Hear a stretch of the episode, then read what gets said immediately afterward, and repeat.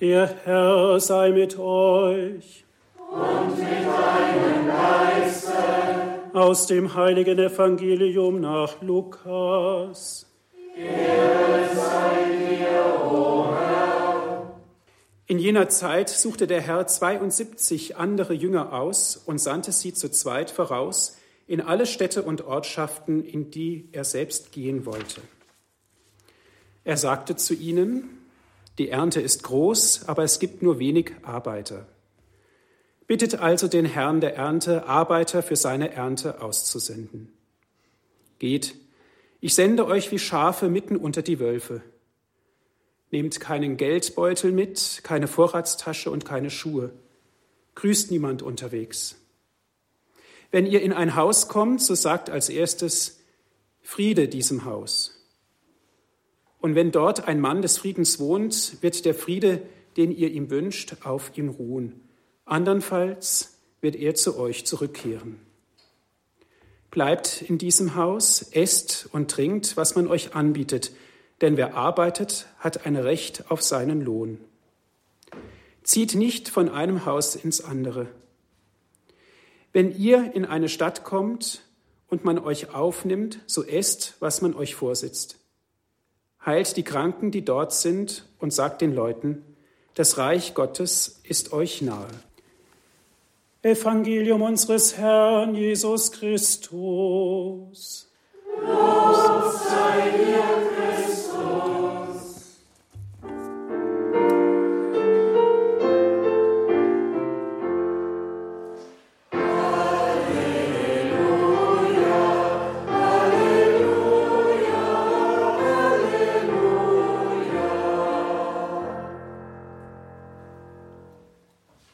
Lieber Mitbruder Andreas, liebe Brüder und Schwestern im Herrn, liebe Zuhörer von Radio Horror, liebe Zuschauer, Possumus, wir können es, sagen die Zebedeus-Söhne Jakobus und Johannes auf die Frage des Herrn hin, ob sie den Kelch trinken können. Gemeint ist der Kelch des Leidens. Es sind junge Leute und da kann man vielleicht manchmal auch ein bisschen forsch sein und vielleicht seine eigene Kraft überschätzen ein gewisser Mangel an Demo dürfte sicher auch mitschwingen, wenn man das ein bisschen kritisch beäugt, dass man so antwortet, wir können es, wir schaffen es. Im letzten wissen sie gar nicht, um was es geht. Denn als dann wirklich die erste Feuerprobe auftaucht, den Kelch des Leidens, den Christus in Gethsemane äh, auch gelehrt hat, zu trinken, da desertieren sie. Sie hauen ab. Und deshalb ist es auch nicht ganz richtig zu sagen, dass Johannes der Jünger der ungebrochenen Treue war. Er hat sich auch davon gemacht, wenngleich er dann am Kreuz wieder da gewesen ist, unter dem Kreuz gestanden ist. Wir können es. Ein bisschen mehr Demut und ein bisschen mehr realistische Selbsteinschätzung wären nicht ganz fehl am Platz. Die Zeit von Obama, dem Präsidenten der Vereinigten Staaten, ist vorbei. Wissen Sie noch, wie das vor acht Jahren begonnen hat? Mit welcher Euphorie? Man hat schon gemeint, jetzt kommt der neue Messias. Yes, we can. Eigentlich eine, eine gute Losung. Ja, wir schaffen das. Das Land hatte die Lügen von George Bush satt. Nach seriösen Schätzungen haben die Kriege, die er angezettelt hat, eine Million Menschen im Nahen Osten das Leben gekostet und die jetzige Destabilisierung hervorgerufen ein horrendes Haushaltsdefizit, eine gespaltene amerikanische Gesellschaft, immer noch auch die Rassenunterschiede. Und Obama hat versprochen, alles anders zu machen. Als erstes wird er Guantanamo schließen. Guantanamo steht bis heute noch. Und wenn man Bilanz zieht, und das ist halt im politischen Geschehen äh, üblich, dass man dann zurückschaut, ist die Bilanz durchaus durchwachsen. Obamacare ist sicher etwas Sinnvolles und Gutes und hat auch recht, wenn er sagt, die zivilisierten Staaten dieser Erde haben irgendwie eine Sozialfürsorge für ihre Leute.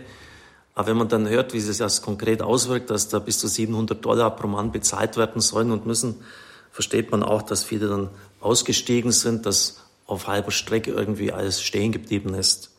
Für den Lebensschutz hat er nichts getan, dagegen aber sehr viel. Seine Politik des Zögerns und des Scheiterns, so eine Überschrift in einer Zeitung, hat dazu geführt, mit der Doktrin der Nichteinmischung, dass manche sich mächtig gefühlt haben, in das Vakuum vorzustoßen, wie etwa Russland und andere Länder dieser Erde, um den Platz, der frei geworden ist, einzunehmen. Also durchaus eine durchwachsene Bilanz. Yes, we can.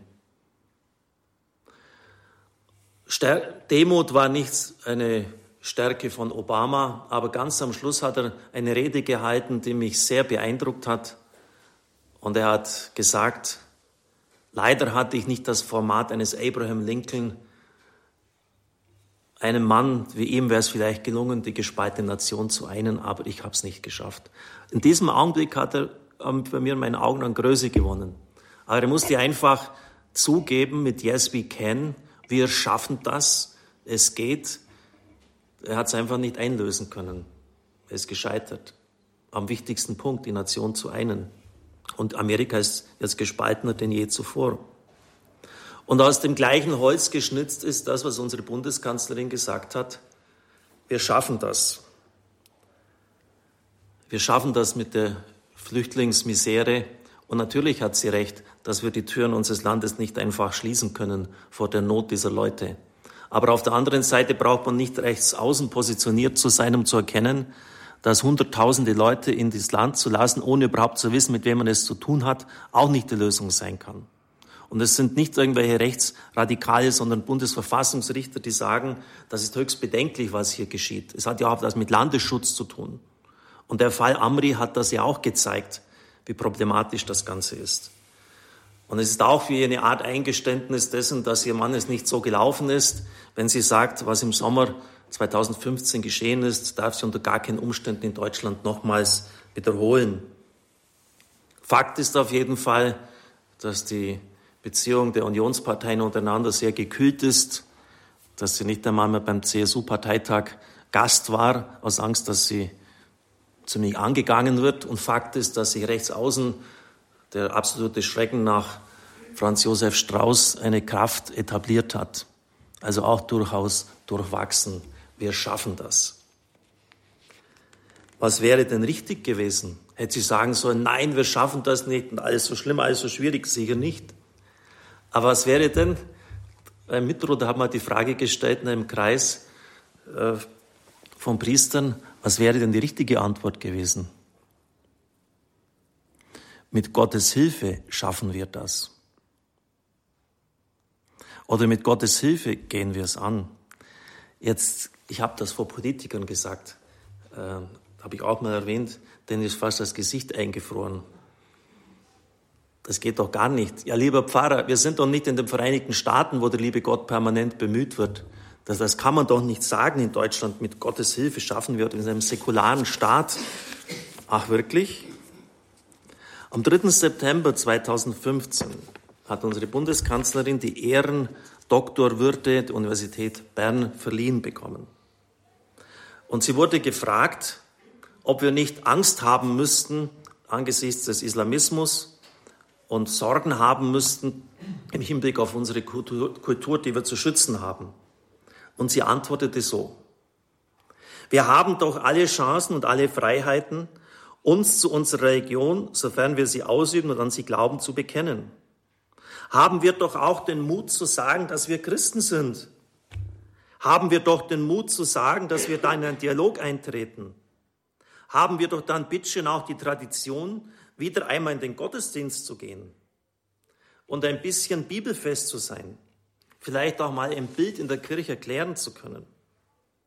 Wenn Sie mal Aufsätze in Deutschland schreiben lassen, was Pfingsten bedeutet, dann würde ich mal sagen, es ist mit der Kenntnis über das christliche Abendland nicht so weit her. Und wenn man die Leute fragt und ihnen die Wahl lässt, ob an Ostern Jesus geheiratet hat, da machen viele ein Kreuzchen dahinter. Es ist mit der Kenntnis über das christliche Abendland nicht so weit her. Und sich dann anschließend noch zu beklagen, dass die Muslime sich im Koran besser auskennen, kennen, das finde ich irgendwie komisch.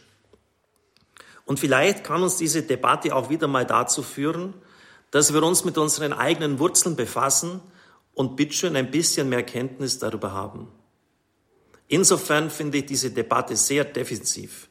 Also sie meint, wir müssten eigentlich uns auf unseren Glauben mehr beziehen, ihn besser kennenlernen und auch mal öfters wieder zum Gottesdienst gehen. Also geht doch. Man kann doch sagen, mit Gottes Hilfe schaffen wir das. Er hat ja auch hier deutlich bekannt. Oder mit, wenn wir, wir versuchen das anzugehen, wir bitten Gott um Hilfe, dass er uns dabei steht. Als Glaubende, liebe Brüder und Schwestern im Herrn, können wir sogar noch ein Stück weitergehen. Wir schaffen das. Als Christ kann man sagen, und das gehört sicher zu den provozierendsten Sätzen von Christus überhaupt, wir schaffen alles. Als der Mann mit dem epileptischen Jungen zu Christus kommt und sagt, ich glaube, hilf meinem Unglauben, antwortet der Herr, alles kann, wer glaubt. Alles kann, wer glaubt.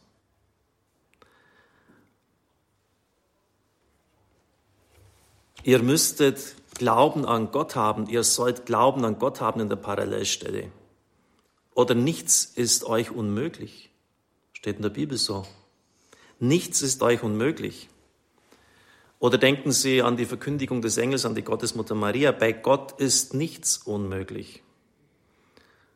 Oder als die Apostel zurückschrecken, weil die Anforderungen des Herrn so groß sind an den reichen Jüngling, dass er sein Vermögen aufgeben soll und und Christus dann sagt, leichter geht ein Kamel durch ein Nadelöhr, sagt er auch, bei Gott ist nichts unmöglich.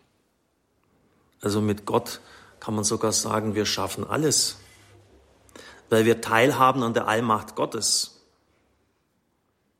Mit einem allesvermögenden Gott an der Seite, was fehlt uns da noch? Mit einem Gott, der Wunder tut, der Welt und Geschichte auf ein Ziel hinlenkt, der die Haare auf unserem Haupt gezählt hat, einem Gott, mit dem ich Mauern überspringen kann. Ein Gott, der auf Golgotha kein Ende hat, keine weitere Handlungsmöglichkeiten hat, wo unsere Handlungsmöglichkeiten vorbei sind. Ein Gott, der auf Golgotha am Ende ist, ist nicht der Gott der Bibel, liebe Freunde. Ein Gott, der auf den Tod, auf Leid und Zerstörung keine Antwort hat, da nichts mehr tun kann, ist nicht der Gott der Bibel. Eigentlich müsste jetzt da von Ihnen schon auch ein bisschen Bauchweh mit dabei sein, auch wenn das alles Worte des Herrn sind. Es müsste uns eigentlich ein bisschen herausfordern in unserem Vertrauen, unserem Glauben an den Herrn. Und ich höre schon die Antwort von manchen Leuten, die sagen, wie oft habe ich schon gebetet, ich, der liebe Gott braucht ja nicht alles zu tun und alles möglich zu machen in meinem Leben, aber ich wäre schon sehr dankbar, wenn der Krebs aufhören würde, in meinem Körper zu wüten. Ich wäre schon sehr dankbar, wenn meine Tochter, mein Sohn aus dem Alkoholismus herauskäme. Ich wäre schon dankbar, wenn meine Ehe gerettet wird. Ich brauche gar nicht alles können. Deshalb möchte ich zum Schluss, liebe Brüder und Schwestern im Herrn, zumindest noch einen, nur einen Aspekt von diesem Alleskönnen ansprechen. Denn in der Bibel, gerade auch beim Apostel Paulus, wir feiern den Gedenktag seiner Schüler, ist dieses Alleskönnen wesentlich auch ein Alles aushalten können. Jetzt nicht an eigenen Dummheiten und Fehlern, aber an Zumutungen, die uns im Verkündigen des Evangeliums zustoßen. Ich bin gewiss weder Hunger Kälte, Gefahr, falsche Brüder, noch sonst irgendetwas kann uns scheiden von der Liebe Christi, schreibt der Apostel Paulus in diesem berühmten Kapitel, dem achten Kapitel des Römerbriefes. Alles vermag ich zu meistern. Er, der Schiffbrüchige, der Ausgestoßene, der Häftling, der Abschaum der Welt. Und genauer gesagt, genauer übersetzt heißt es an dieser Stelle, in all dem obsiegen wir super siegen wir, wenn man es wörtlich übersetzen würde. In all diesen Tiefen des Lebens erringen wir einen glänzenden Triumph. Aber das heißt auch, dass uns vieles nicht erspart bleibt. Oder wenn Sie den Philipperbrief hernehmen, 4.11, alles vermag ich durch ihn, der mir Kraft gibt. Alles vermag ich durch ihn, der mir Kraft gibt. Und dieses Allesvermögen heißt, in allen Lebenssituationen sich zurechtzufinden, im Reichtum nicht stolz zu werden, in der Armut nicht verbittert zu sein, alle Lebenssituationen mit der Kraft des Herrn meistern zu können. Das ist eigentlich auch ein ganz wesentlicher Aspekt. Und dann werden wir uns vielleicht nicht so sehr Allmachtsfantasien hingeben, wenngleich diese Perspektive grundsätzlich offen bleibt. Alles kann, wer glaubt. Und Sie können das Bild vom Berge versetzen, den Glauben. Und es ist ja auch gerade interessant, dass Christus an diesen allmächtigen Vater appelliert, als er wirklich seine Hilfe braucht in Gethsemane. Und da sagt er auch genau das. Alles ist dir möglich. Und deshalb kannst du auch diesen Kelch von mir nehmen. Und er bittet doch, lass diesen Kelch jetzt vorübergehen. Das heißt, lass mich jetzt nicht sterben, wenn Sie das Bildwort in einen Satz übertragen. Lass mich jetzt nicht sterben. Alles ist dir möglich. Setz deine Allmacht ein. Und der Vater tut's nicht. Er stärkt ihn. Also Sie merken, Allmacht Gottes kann auch und bedeutet an den meisten Stellen beim Apostel Paulus, auch bei Christus in Gethsemane, dass er uns die Kraft gibt, alles zu tragen, ohne dass wir innerlich zerbrechen. Das ist ein ganz wesentlicher Aspekt. Aber trotzdem sollten wir uns den Horizont offen halten und es nicht einschränken. Alles kann, wer glaubt. Liebe Brüder und Schwestern im Herrn, wir können es, sagen die Zebedeus-Söhne. Und sie erleiden ziemlich Schiffbruch mit dieser voreiligen Feststellung. Kommt, dass die erste Bewährungsprobe passiert und kommt, scheitern sie. Und deshalb sollte man, und ich glaube, da braucht es vielleicht da ein bisschen Lebenserfahrung, immer ein bisschen, ich versuche zumindest auch bei meinen Ansprachen und bei meinem eigenen Anspruch an mein Leben, zurückhaltend sein, auch wenn die Horizonte groß ausgesteckt sind, nicht, so, nicht, nicht einfach so hinzustellen und sagen, wir schaffen das, wir bei Radio Horeb, wir bekommen die Frequenz, wir missionieren ganz Deutschland.